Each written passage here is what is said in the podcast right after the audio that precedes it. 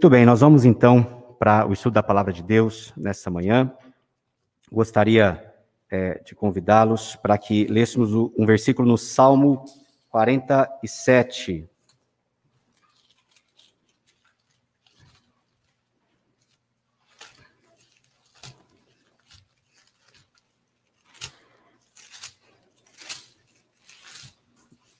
Salmo de número 47.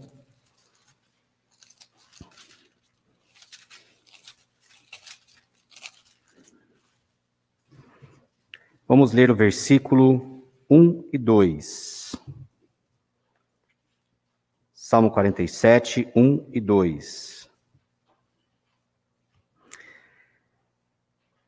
Batei palmas todos os povos, celebrai a Deus com vozes de júbilo, pois o Senhor Altíssimo é tremendo, é o grande Rei de toda a terra.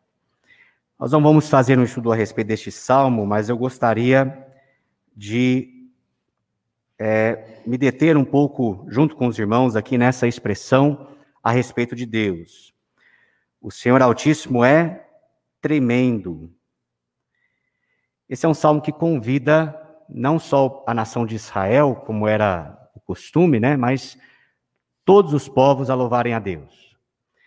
É uma, até em parte, uma antivisão do, do período onde o Senhor Jesus Cristo irá reinar aqui neste mundo e o, o governo de Deus estabelecido aqui neste mundo e todas as ações o servirão, o adorarão em destaque para o seu povo de Israel.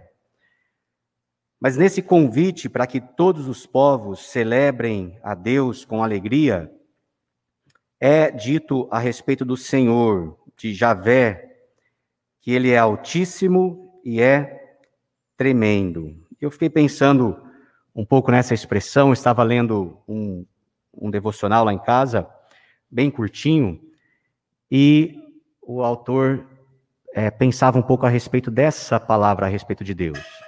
É, como às vezes nós usamos essa expressão, ou ela é usada para algumas coisas comuns do dia a dia, né? algumas coisas que a gente quer dar alguma ênfase, né? E a gente diz, olha, isso é tremendo mas é um, um adjetivo muito forte e que diz muito bem respeito a Deus. Tremendo é aquilo que causa admiração, espanto e temor. Deus, de fato, é um Deus tremendo, ou como traz algumas é, traduções, algumas versões, um Deus temível, alguém que é digno de ser temido, ou alguém que infunde espanto, admiração e temor. Seja em seus servos, seja sobre aqueles que não conhecem. Estou pensando aqui na, na nação do Egito, né? Um povo que tinha seus vários deuses, falsos deuses, e que viu a o braço forte, a mão poderosa de Deus agindo no meio deles, a ponto de, em dado momento, dizerem para Faraó: manda esse povo embora daqui. Porque eles não estavam suportando, eles estavam espantados, estavam cheios de temor. Mas o Faraó, endurecido, com seu coração endurecido, não sem motivo, mas para que o próprio Deus manifestasse não só ali no Egito, mas a toda a terra, a sua mão poderosa, o seu braço forte, e como ele é um Deus temível, como ele é um Deus tremendo. Há muitos motivos que nós poderíamos citar para é, dizer que Deus é temível ou Deus é tremendo. Eu gostaria de é, pensar em três deles nessa manhã com os irmãos. O primeiro deles é que Deus é tremendo por causa do seu poder. Vamos ver 1 Crônicas, primeiro livro das Crônicas, nós vamos ver alguns versículos é, que dizem respeito a essas coisas. Deus é tremendo, Deus é temível por causa do seu poder. 1 Crônicas 29 e o verso 10.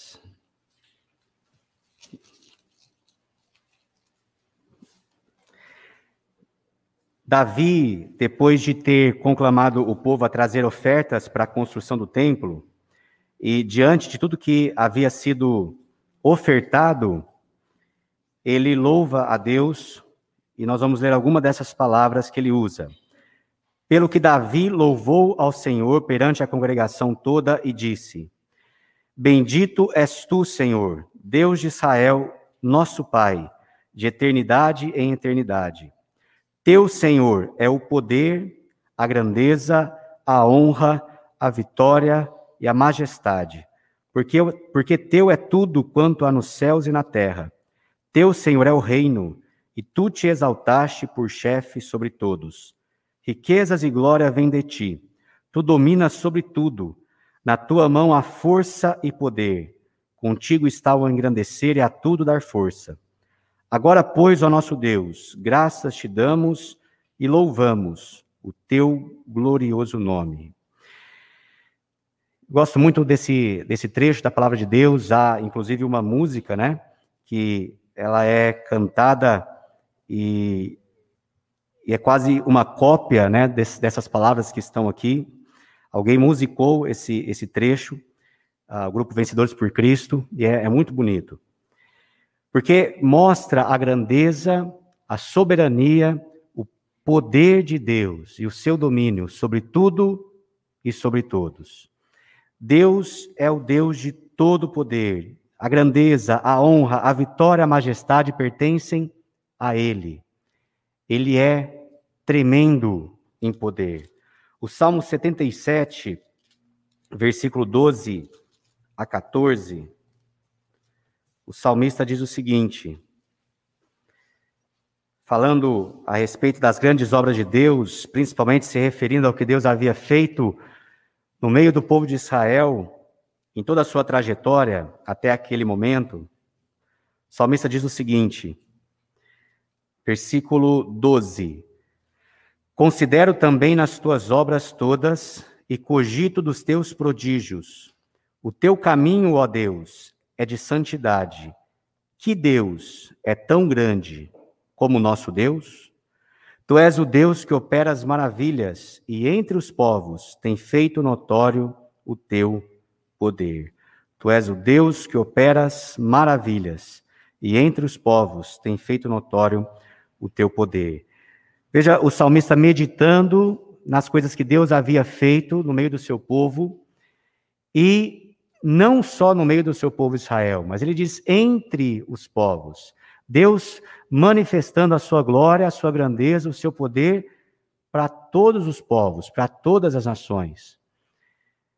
E como é precioso para nós poder repetir essa mesma pergunta que Asaf faz: que Deus é tão grande como o nosso Deus?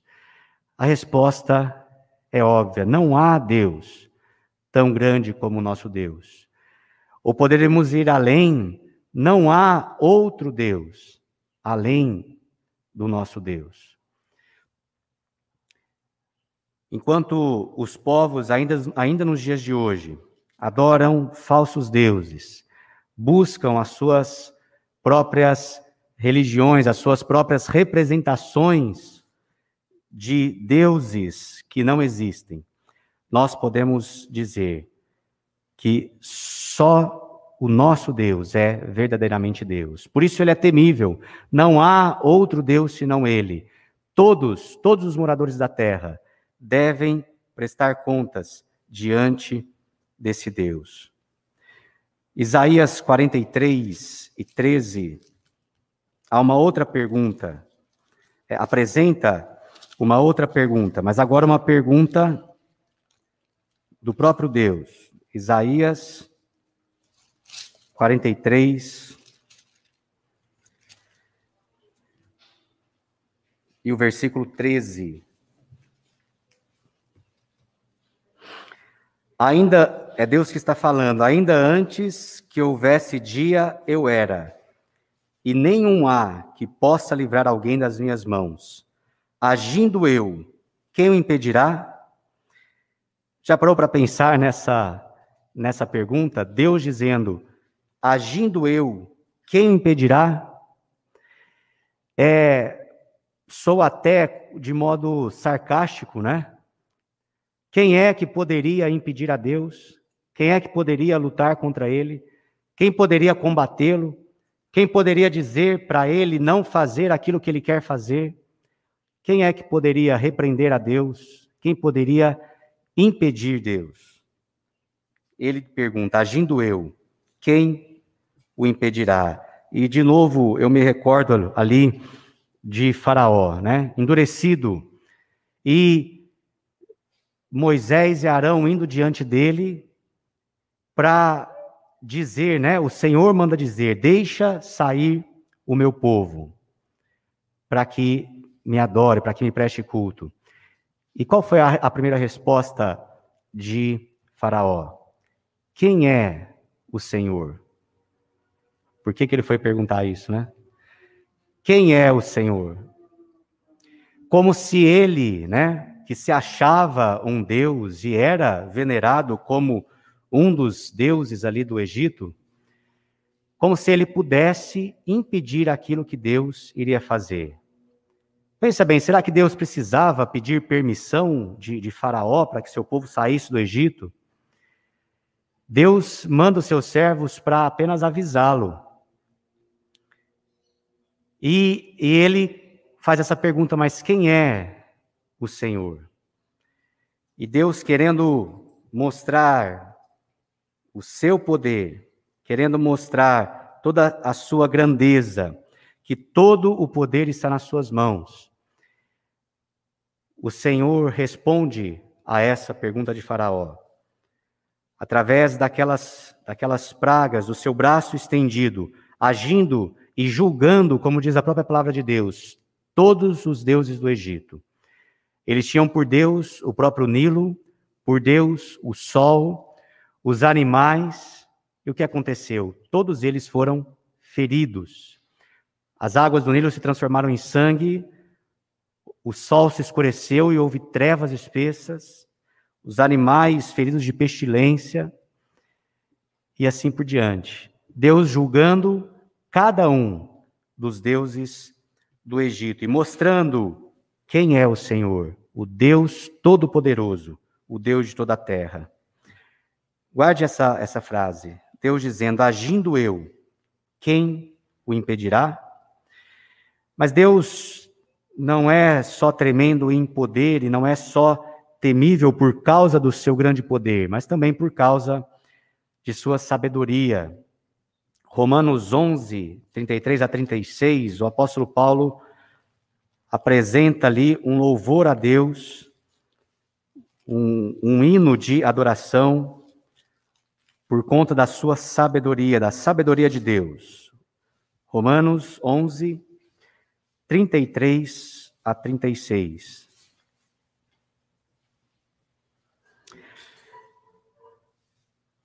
Onze trinta e três. Ó profundidade da riqueza, tanto da sabedoria como do conhecimento de Deus. Quão insondáveis são os seus juízos, e quão inescrutáveis os seus caminhos. Quem, pois, conheceu a mente do Senhor? Ou quem foi o seu conselheiro? Ou quem primeiro deu a ele para que lhe venha a ser restituído? Porque dele e por meio dele e para ele são todas as coisas. A ele, pois, a glória eternamente. Amém. Irmãos, quão grande é a sabedoria de Deus. Alguns, né, tentando entender e até numa, numa atitude boa, né, procuram estudar e sistematizar os ensinos para que nós possamos compreender cada vez melhor a respeito de Deus. Isso é bom. O problema é quando as pessoas começam a achar que nós podemos explicar Deus através desses dessa sistematização. Olha, vem cá que eu vou explicar para você exatamente quem é Deus e acha que algum conjunto, né, algum compêndio teológico pode explicar quem é Deus. Tentam reduzir Deus dentro de daquela caixinha, né, daquele livro, alguns bem grossos, por sinal. são úteis, sim, para estudar, para tentarmos prescrutar, entender mais, entender, entender, entender um pouquinho a respeito de Deus, mas jamais poderíamos achar que nós podemos explicar Deus completamente por meio desses estudos e livros e mais livros que pudessem ser escritos. Aqueles que, que caem nesse erro acabam caindo em grande confusão, em grandes intrigas, em grandes discussões que não glorificam a Deus. Mas como é como é precioso quando nós, como o apóstolo Paulo, percebemos que há uma profundidade da riqueza, tanto da sabedoria como do conhecimento de Deus, e que são esse conhecimento e essa sabedoria, esses seus juízos e os seus caminhos são insondáveis. O que é algo insondável? É algo que você não consegue alcançar, que você não consegue conhecer por completo. Insondáveis são os seus juízos e inescrutáveis os seus caminhos. Louvado seja Deus pela profundidade da sua sabedoria, do seu conhecimento, dos seus juízos, dos seus caminhos, os quais, vislumbrando um pouquinho deles, nós só podemos glorificar e engrandecer a Deus e reconhecer a nossa pequenez, a nossa. A, a, a, como somos mínimos diante desse Deus tão grandioso. Ele é temível, por causa da sua sabedoria. Colossenses, capítulo 2.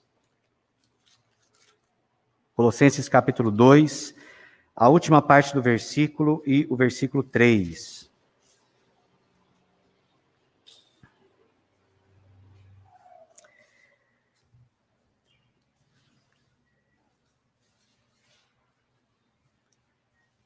Para compreenderem o mistério de Deus, para compreenderem plenamente o mistério de Deus, Cristo, em quem todos os tesouros da sabedoria e do conhecimento estão ocultos.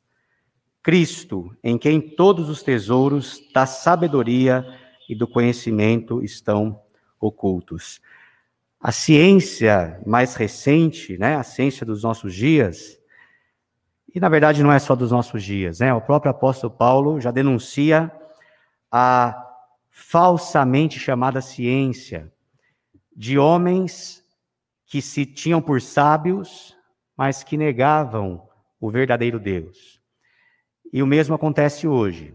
Homens que acham que por meio do seu conhecimento científico é extremamente limitado, podem refutar Deus ou podem anular Deus, ou alguns, alguns que chegaram a, a decretar a, a, morte de Deus. Né? Pobres homens, no seu conhecimento extremamente limitado e no seu coração cheio ah, de alguma, alguma ira, cheio de raiva, cheio de algum sentimento, ah, o sentimento que há no coração do pecador, né? Um sentimento de revolta contra Deus, porque é isso que o pecador é. O pecador, assim como nós, antes de sermos resgatados, nós estávamos rebeldes contra Deus. E alguns externam um pouco mais essa sua rebeldia, tentando, através do seu conhecimento, da sua ciência extremamente limitado, pensar que podem refutar ou anular a Deus. Mas a Bíblia está nos dizendo que todo todos os tesouros da sabedoria e do conhecimento ou da ciência estão ocultos na pessoa do Senhor Jesus Cristo. Ontem nós estávamos é, visitando a, a, obra lá que o João está fazendo, né, João? Lá no, a casa que estão construindo, e perto tinha uma árvore, é, uma árvore bem interessante. Ela era uma árvore pequena, mas embaixo dela tinha várias bainhas, mais ou menos desse tamanho, né? E estavam amontoadas assim. A gente olhou na árvore e tinha várias delas naquela árvore. Então, uma, uma vagem, né? Desse tamanho assim. E a gente pegava e servia como instrumento de percussão, né? Fazia um chucoalinho ali, com muitas sementes. Uh, não sei, talvez mais de 100 sementes naquela bainha. E o, o Hélio estava andando com a gente, né? Ele pegou, olhou assim e falou: Nossa, Deus, quando foi criar essa árvore aqui, pensou nisso, né? Vai ter uma árvore com uma bainha bem grande, com tantas sementes lá dentro, mais ou menos.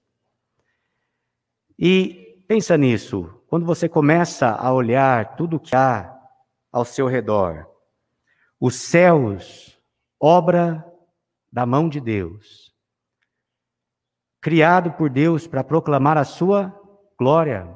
Salmo 19: os céus proclamam a glória de Deus e o firmamento anuncia a obra das suas mãos. E quando nós pensamos em todas as coisas que foram criadas, o apóstolo Paulo também diz que através de tudo que foi criado é possível compreender, entender que há um Deus. Há um Deus que criou todas essas coisas. E por isso todos os homens são indesculpáveis. A própria criação, ela anuncia, ela mostra a existência de um Criador. Agora, quando, quando Paulo estava dizendo essas coisas, ou quando o próprio salmista fala dos céus, ele está, eles estavam se referindo àquilo que eles podiam observar. Agora, pensa nos nossos dias. Né? Eles podiam observar as coisas aqui ao seu redor e muitas estrelas, né? apenas alguns pontinhos aí no céu, mas hoje, com a tecnologia, nós podemos observar e, e saber que tudo isso que nós enxergamos é apenas uma minúscula parte de tudo o que foi criado. Então nós podemos glorificar a Deus ainda com mais vigor, com mais força, com mais convicção, sabendo que Deus é o Deus criador e que com a sua sabedoria criou todas essas coisas. É o que diz lá em Provérbios 3 e 19. No livro de Provérbios, capítulo 3, e o verso 19 diz que o Senhor com sabedoria fundou a terra e com inteligência estabeleceu os céus.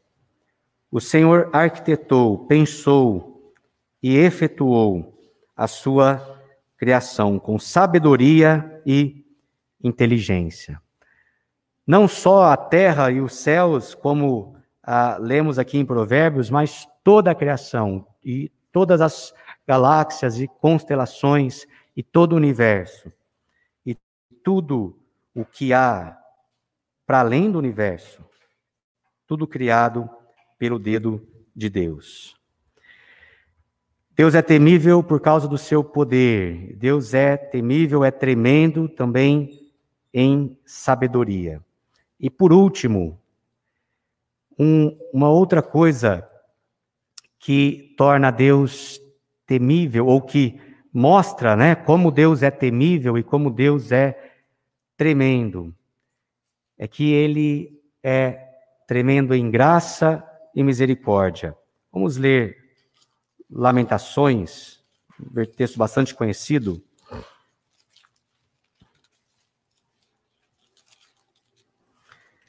Lamentações, capítulo 3.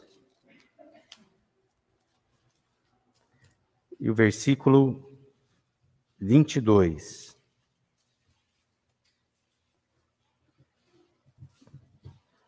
Lamentações 3 e 22 Vamos ler a partir do 21. Quero trazer à memória o que me pode dar esperança. As misericórdias do Senhor são a causa de não sermos consumidos, porque as suas misericórdias não têm fim. Renovam-se cada manhã. Grande é a tua fidelidade.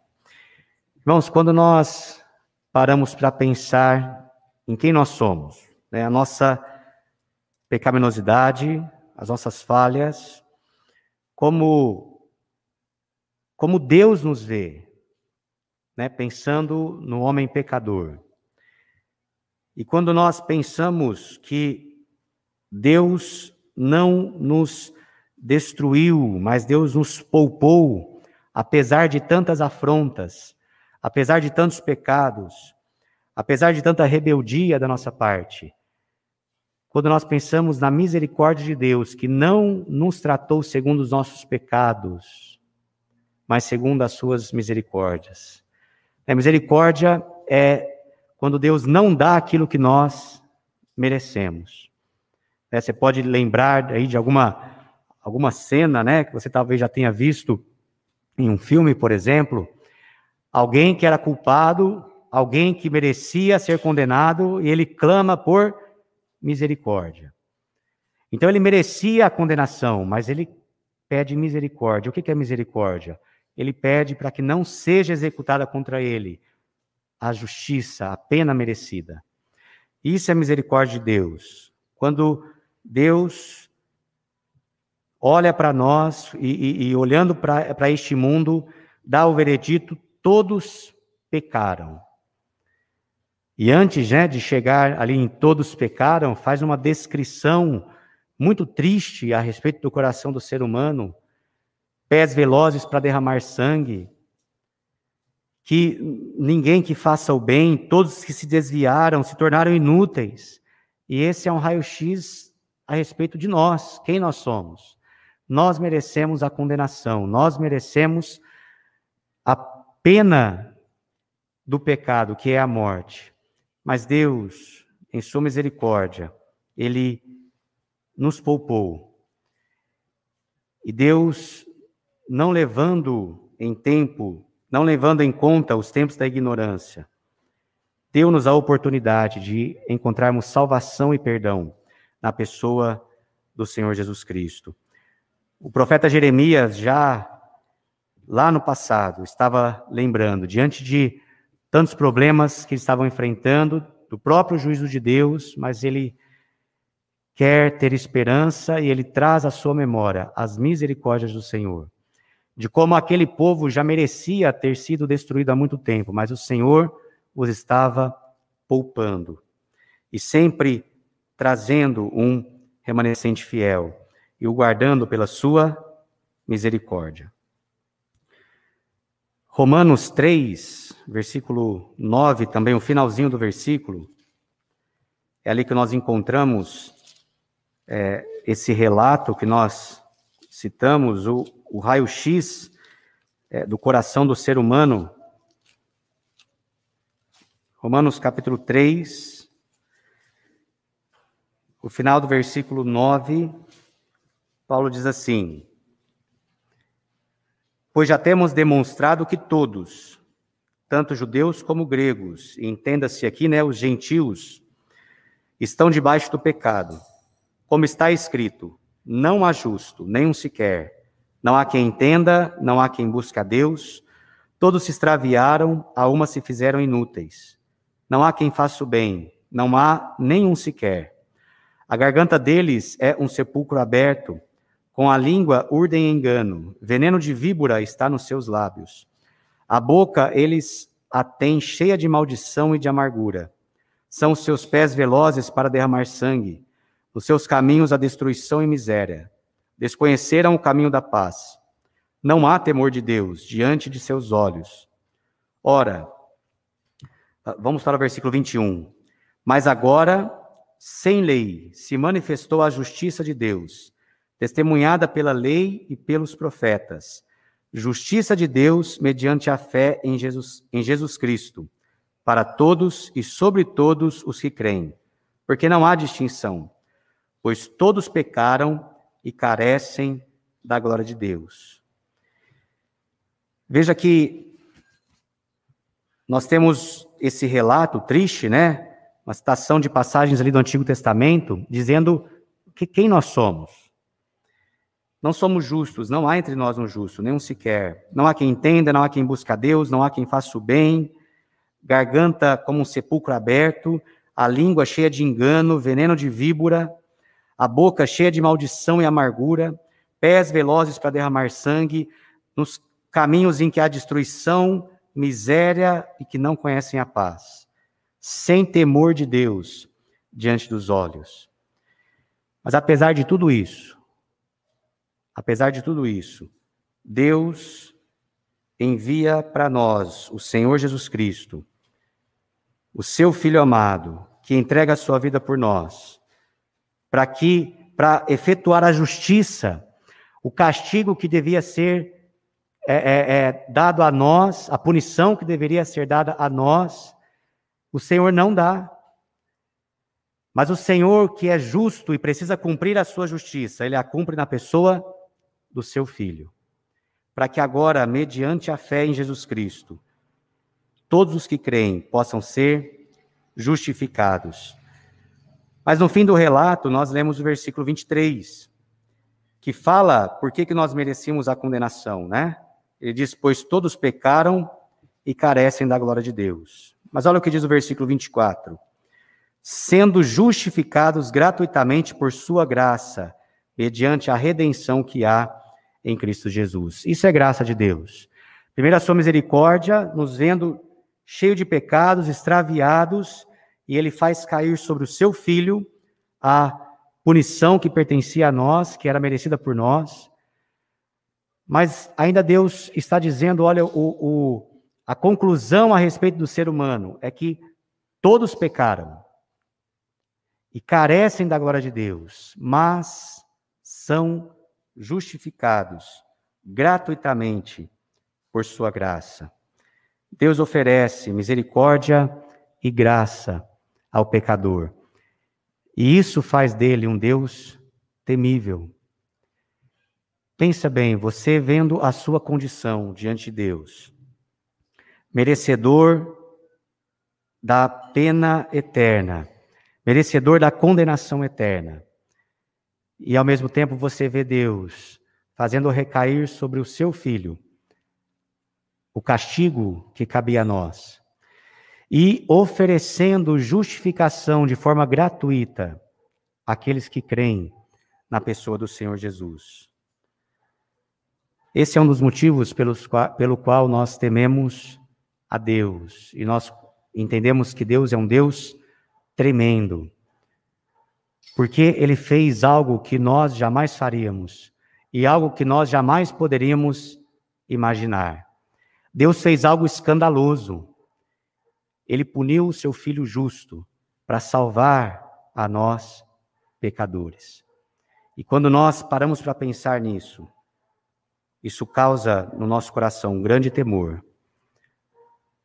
O Deus eterno, o Senhor Jesus Cristo, aquele que é o verdadeiro Deus, encarnou-se, tomou o nosso lugar, levou sobre si a nossa condenação, para que nós fôssemos agraciados com a sua justiça, com a sua perfeição. Isso causa temor nos nossos corações. Para terminar, Romanos capítulo 5 e o verso 20. Sobreveio a lei para que avultasse a ofensa, mas onde abundou o pecado, superabundou a graça. Onde abundou o pecado, superabundou a graça. A palavra de Deus nos mostra sim, e fala muito a respeito de pecado, e muitos se sentem incomodados com isso, né? Alguns, às vezes, até criticam o fato de por que, que nós falamos tanto a respeito de pecado, mas é porque a palavra de Deus nos mostra a nossa realidade, a verdade a nosso respeito. Pecadores que carecem da glória de Deus. Mas como é bom quando nós lemos que onde abundou o pecado, superabundou a graça. A graça de Deus, ela cobre os nossos pecados. Ela é ela é além dos nossos pecados. E a graça de Deus é superabundante para cada um de nós. Eu quero terminar é, falando rapidamente sobre algumas implicações disso que nós temos pensado aqui. Pensamos sobre Deus ser tremendo, ou seja, um Deus que causa espanto, admiração e temor por causa do seu poder, por causa da sua sabedoria e por causa da sua misericórdia e graça superabundante sobre nós. E a implicação do grande poder de Deus, unido também às outras coisas que citamos. A primeira delas é sobre o pecador. Às vezes nós, bom, alguns olham para si mesmos, né? E pensam, olha, eu não tenho mais solução, não tem mais jeito para mim não. A gente costuma infelizmente, ouvir é, muitas vezes esse tipo de, de frase, né? Olha, não, mas eu já fiz coisas que não tem mais jeito. Mas a palavra de Deus diz que o evangelho é poder de Deus para a salvação de todo aquele que crê. Algumas pessoas acham que por causa dos seus pecados, daquilo que já fizeram, elas não podem mais ser salvas. Mas saiba que o evangelho é o poder de Deus, exatamente para isso, para a salvação de todo aquele que crê, independente do que tenha feito ou deixado de fazer. Mas o poder de Deus também traz implicação com relação à, à nossa vida à, cotidiana, à nossa vida cristã. Muitas vezes nós nos deparamos com problemas que nós julgamos ser insolúveis. É, algumas situações que nós achamos que é, não tem mais como mudar, não tem mais como resolver, é impossível. Não, deixa assim mesmo porque não tem solução. E nós podemos lembrar de que Deus, ele é tremendo em poder.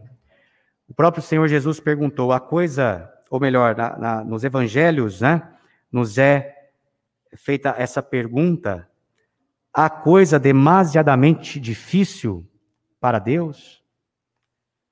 Interessante como a palavra de Deus usa perguntas para falar do poder de Deus, né? Que outro Deus há além de mim? Agindo eu, quem impedirá? Por acaso há alguma coisa demasiadamente difícil para Deus? Então veja, isso faz cair por terra as nossas afirmações. Não, isso não tem mais jeito. Não, não adianta, porque isso não tem mais solução. Há alguma coisa demasiadamente difícil para Deus? Agindo eu, quem impedirá? Lembre-se disso.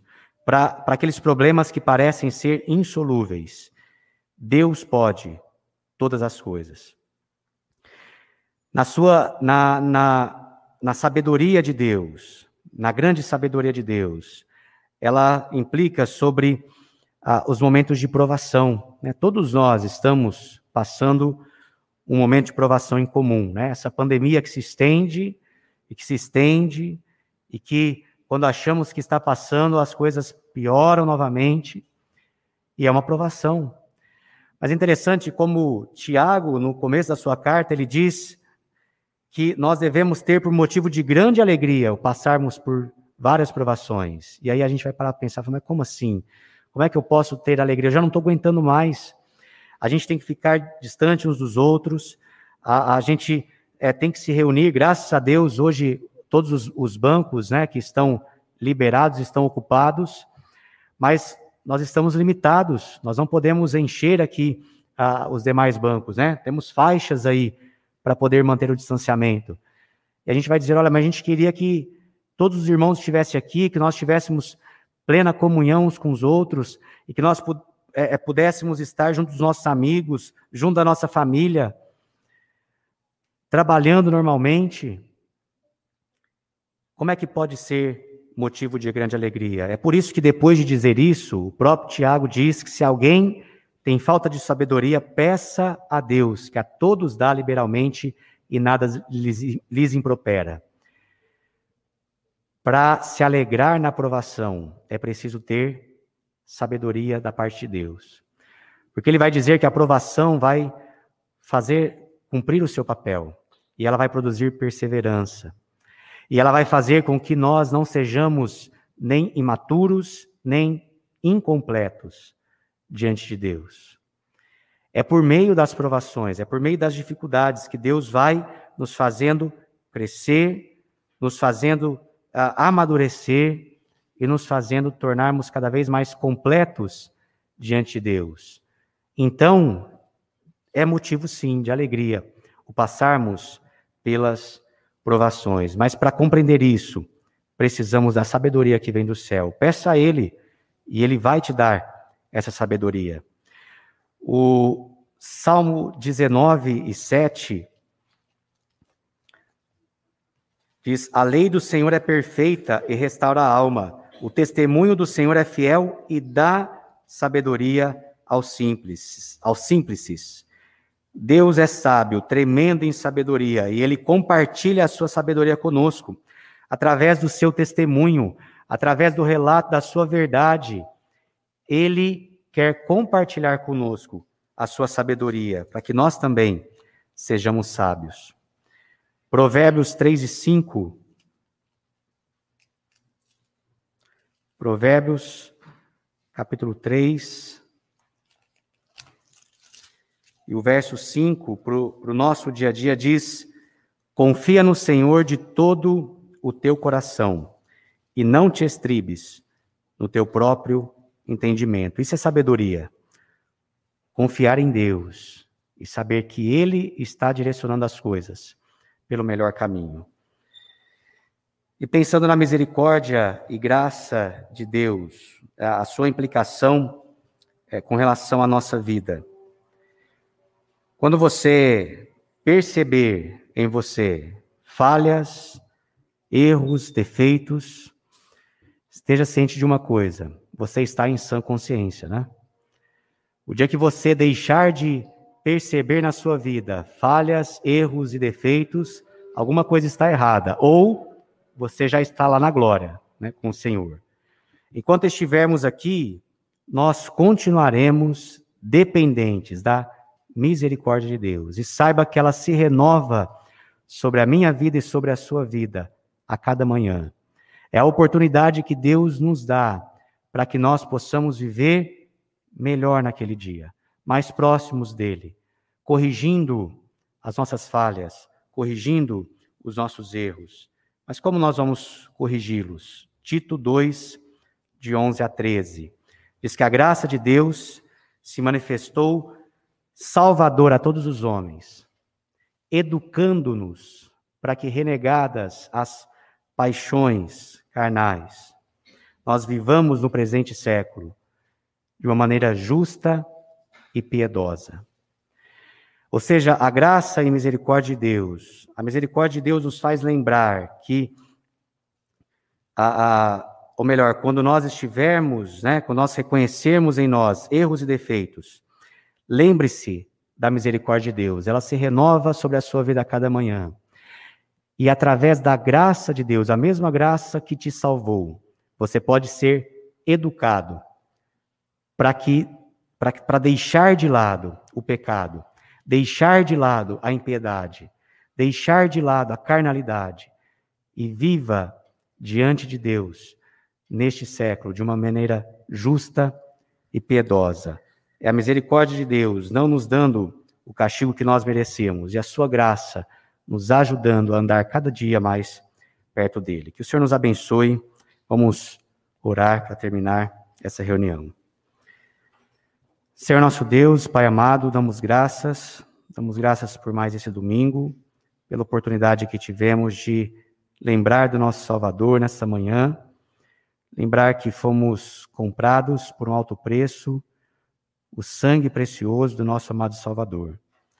Agradecemos pela oportunidade também de ouvir a tua palavra, de meditarmos um pouco nela, meditarmos de que o Senhor é um Deus tremendo, um Deus temível, grande em poder, grande em sabedoria, grande também em graça e misericórdia. Por isso nós te louvamos pela tua grandeza e isso nos faz reconhecer cada vez mais como somos pequenos, como somos limitados e infinitamente agraciados pelo Senhor. Continua abençoando o teu povo, continua dando ó Deus, sabedoria para a tua igreja, protegendo e livrando, ó Deus, dos males que nos cercam. Queremos pedir que nessa nova semana o Senhor continue nos abençoando e nos ajudando a sermos testemunhas fiéis do Senhor onde nós estivermos. Agradecemos pelo bom número de irmãos aqui presentes, agradecemos também pelos, pelos meios para que os nossos irmãos que estão nas suas casas também possam é, participar conosco dessa reunião. Pedimos que abençoe cada um deles. Abençoe também a nossa cidade, abençoe nosso estado e nosso país, de modo, ó Deus, que ah, nós possamos, Senhor, sermos dirigidos pelo Senhor, dar sabedoria aos governantes e abençoa aqueles que estão trabalhando na área da saúde e a, a, em busca também, Senhor, de vacinas e de remédios, dá a tua bênção e a tua sabedoria, para que nós possamos, ó Deus, o mais breve possível, ter mais liberdade e maior comunhão uns com os outros. Nós agradecemos pelas suas bênçãos e pedimos todas essas em nome do Senhor Jesus. Amém.